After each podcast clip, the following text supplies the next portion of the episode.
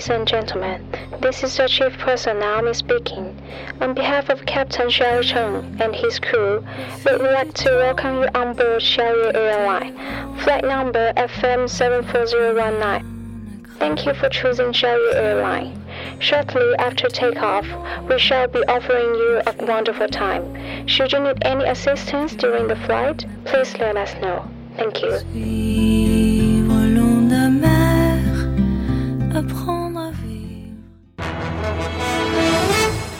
各位听众，晚上好，晚上好，今天是二零一六年五月十七号，星期二，农历的四月十一，欢迎收听日节目。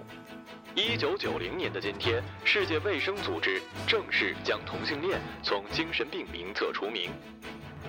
今天的节目主要内容有：男子错使用石膏面具，无法摘除，靠吸管饮食；女模边领救济边炫富，被判三年。吃这样的超辣汉堡需要签免责合同。中国人将接受全球首例换头手术，比死还难受。下面请听详细内容。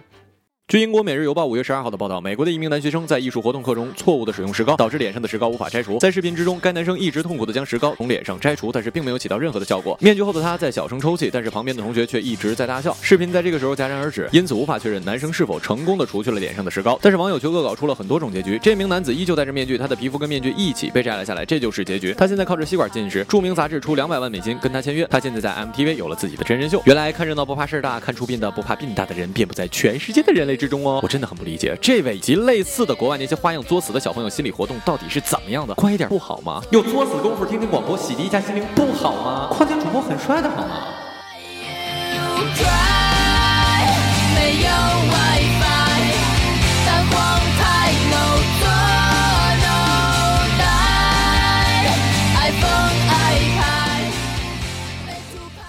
英国政府有一个叫做的姐们儿，是一个模特。之前天天跟政府哭穷，申请了住房补贴。她曾经说自己没有存款，二零零九年到二零一四年没有出去旅游过，工作又赚不了几个钱，生活相当的拮据，穷到了去清真寺里吃免费的饭。可是呢，这个姐们儿在脸书上并非如此，她在脸书上晒了各种到处旅行、享受奢侈生活的照片，比如在法国、在加拿大乘坐直升飞机，在社交网络上这么疯狂的炫富，终于惹祸上身。政府开始调查她，发现她曾经支付了两万英镑的定金，在英国著名的国王路附近买了公寓，有十九个银行账户，存款大约是十八万英镑。如今因为欺诈，她恐怕连免费的饭菜都吃不上了，因为。他要去牢里吃三年的牢饭喽！骗人不是好孩子的呀。不过我们身边也有类似的事情，好吗？比你有钱的人都有低保，然后他们还拿着助学金，然后他们还天天晒。好吧，我在这里也只是劝诸位哈，骗人不好，骗国家也不好。如果真的骗了，也请低调一点好吗？子曾经约过的，木秀于林，风必摧之；低高于岸，浪必摧之。所以这些人啊，都是浪吹的。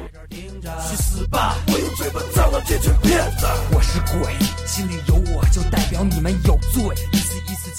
据英国《每日邮报》五月十二号的报道，近日美国汉堡店约翰尼汉堡推出了超辣胡椒汉堡《魔鬼的复仇》。由于该汉堡的辣椒味太浓，试吃者需要签署一份法律免货书，才可以获得品尝美味的资格。据悉，《魔鬼的复仇》采用独门的秘制辣酱，以史高维尔的辣度指标计算，其辣度高达三百五十万个单位，是墨西哥胡椒的一千四百倍，堪比美国的胡椒喷雾。制作该汉堡的主厨约翰尼黄表示，目前已经有三百个勇士来品尝这个汉堡，但是只有一个人将它吃光。这位勇士吃完汉堡之后，浑身颤抖，身体摇摇晃晃，第二天不得不休假一天。说这条新闻的时候，我都感觉辣，而且满嘴都是口水啊！曾经试过变态辣鸡翅，我吃了一个半。从一个过来人的角度跟你们说啊，这种玩意儿呢，吃完辣嘴是可以喝凉水的，但是第二天去厕所的话，那么就。你的爱是火，我的心是火，爱情就是火，我们就是火。参考消息网五月十六号报道，台媒称，二零零七年将出现有史以来的第一个换头人类。近年来持续筹划换头手术的意大利神经外科医生卡纳维罗表示，全球第一个接受手术的病患将是中国大陆人，预计二零一七年底在中国进行，也将由中国的医疗团队操刀。据说病患在手术过程中比死还要痛苦。医疗团队计划在六月份美国的马里兰州的医学会公开亮相，招募的医生分别来自于中韩俄等国，目前技术具备，只缺道德审核与资金。手术完成之后，头部与新身体将有三到四星期陷入人工引导的昏迷状态，使他不会转动头部，以帮助愈合，还会使用电流刺激脊柱生长，加强神经连接。患者醒来之后即能移动，脸部有知觉，再治疗一年就能走路了。哈哈哈！我天朝就是能人多呀，且重点有钱呢。这种可以被载入史册的事情，怎么可以不是我华夏儿女呢？不过这哥们儿应该是关二爷的后人吧？想想看啊，比死都痛苦，那可比刮骨疗毒很多了。不过如果以后技术成熟的话，是不是也可以做出希腊神话里的人物呢？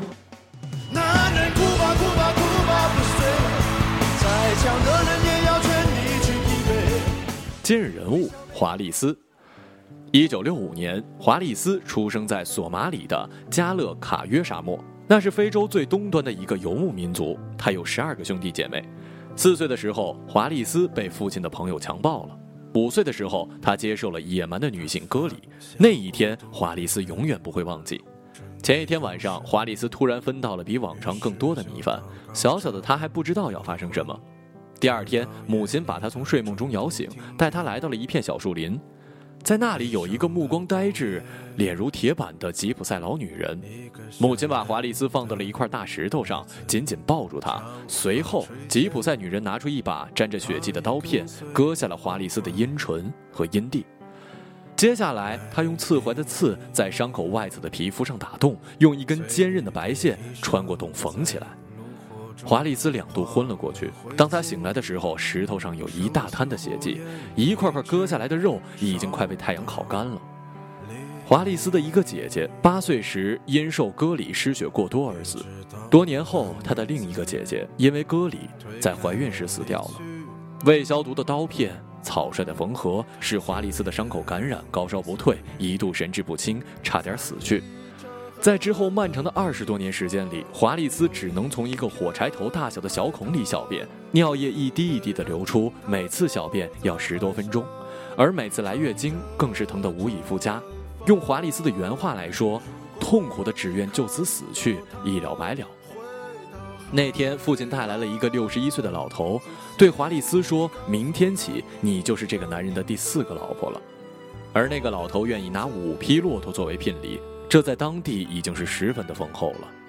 华丽丝感到了恶心跟害怕，被逼到绝路的她随即爆出了一个念头：逃婚。华丽丝把这个想法告诉了母亲，母亲支持了她。逃跑的前一晚，她紧紧抱着女儿，叮嘱道：“你会成功的，只是路上要非常小心。”华丽丝上路了，在一望无际的沙漠里不停地跑啊跑啊，而当年在脚上留下的疤痕，多年之后都无法消除。刚做模特的时候，曾让摄影师们都大为惊骇。华丽丝从非洲来到了伦敦，在索马里驻英国大使馆当起了一名住在地下室的女仆。姨妈跟姨丈外出的时候呢，她就偷偷的打开电视，跟着学英文。后来，华丽丝得到了一份汉堡店服务员的工作。尽管悄悄偷顾客吃剩的食物，天生丽质的她依然遇到了自己的伯乐麦克格斯。麦克第一眼见到华丽丝就被惊艳了。这个女孩的轮廓之美，就像一块璞玉。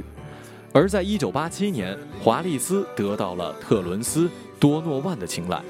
特伦斯·多诺万这个名字，直到今天都是英伦时尚摄影的神话。那时为戴安娜王妃拍摄肖像的他，事业正如日中天。他为华丽丝拍摄的照片登上了当年贝奈利年历的封面。在那之后，从伦敦横扫巴黎、米兰、纽约。华丽丝成了 T 台上最耀眼的一颗星。